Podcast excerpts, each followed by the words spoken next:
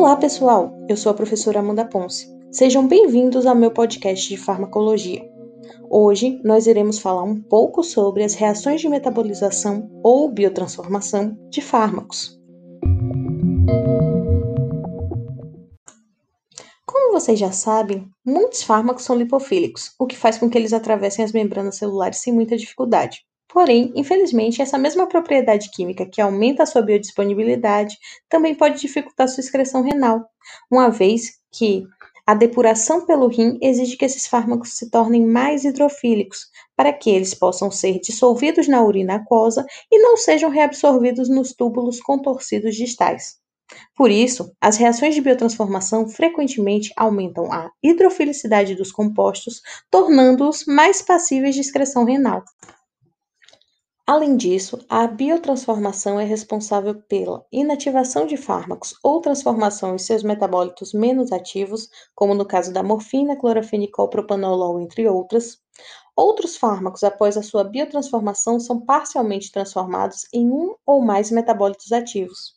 Nesses casos, os efeitos observados são causados pelo fármaco original e pelos seus metabólitos, como por exemplo, a fenacetina e seu metabólito, o paracetamol, o diazepam e seus metabólitos desmetildiazepam e oxazepam, a codeína e seu metabólito morfina. Existem ainda vários outros. Já existem alguns fármacos que chamamos de profármacos. Esses são inativos e necessitam ser metabolizados para se tornarem ativos. Os profármacos podem apresentar certas vantagens em comparação aos fármacos ativos, como, por exemplo, maior estabilidade, melhor biodisponibilidade, menos efeitos adversos e menor toxicidade.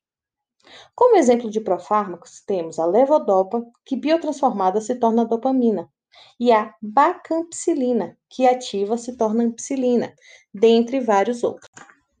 Agora que sabemos a importância e necessidade das reações de biotransformação, vamos conhecer um pouco sobre elas? Essas reações são classicamente divididas em dois grupos gerais de reações, que são denominadas reações de fase 1 e reações de fase 2.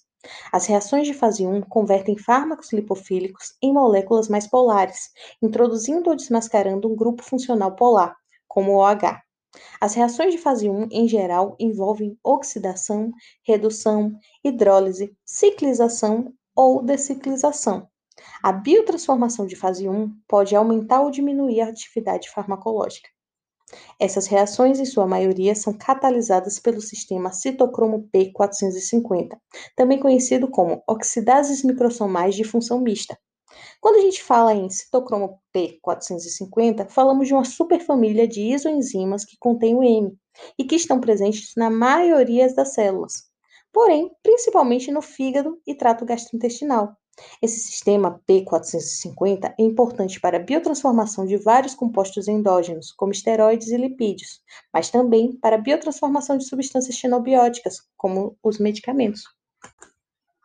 As reações de oxidação são as reações mais importantes do metabolismo de fármacos e consistem na adição de um oxigênio ou de um radical carregado negativamente, ou ainda na remoção de um hidrogênio ou de um radical carregado positivamente.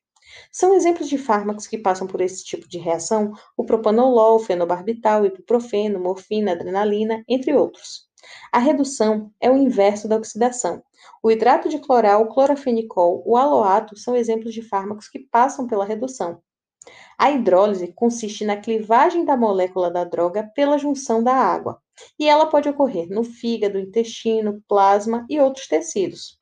Sofrem hidrólise a procaína, a lidocaína, entre outros.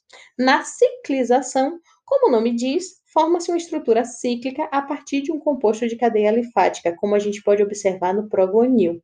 Já na deciclização, ocorre o inverso, ocorre uma abertura de uma estrutura em anel de moléculas cíclicas da droga. Então, a gente vai quebrar o anel de uma droga.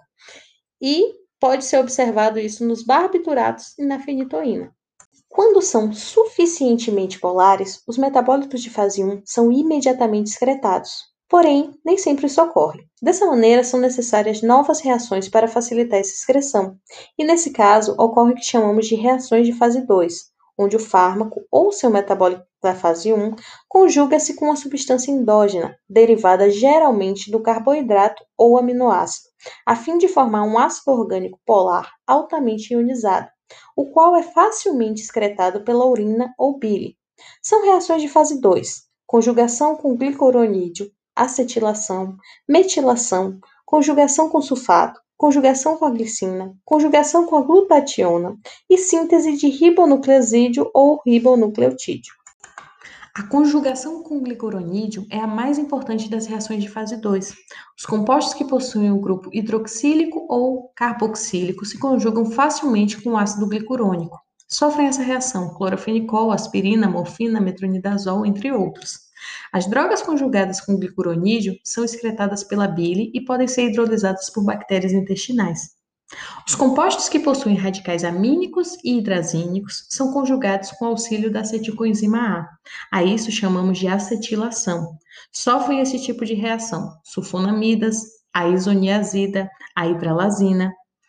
Já as enzimas e os fenóis podem sofrer metilação, como por exemplo a adrenalina, a histamina, o ácido nicotínico.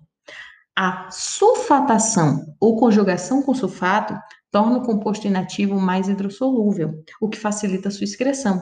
Esse tipo de reação é importante para o metabolismo de drogas, neurotransmissores e hormônios. Entretanto, esse processo pode também provocar ativação de certos compostos, como o antipertensivo minoxidil.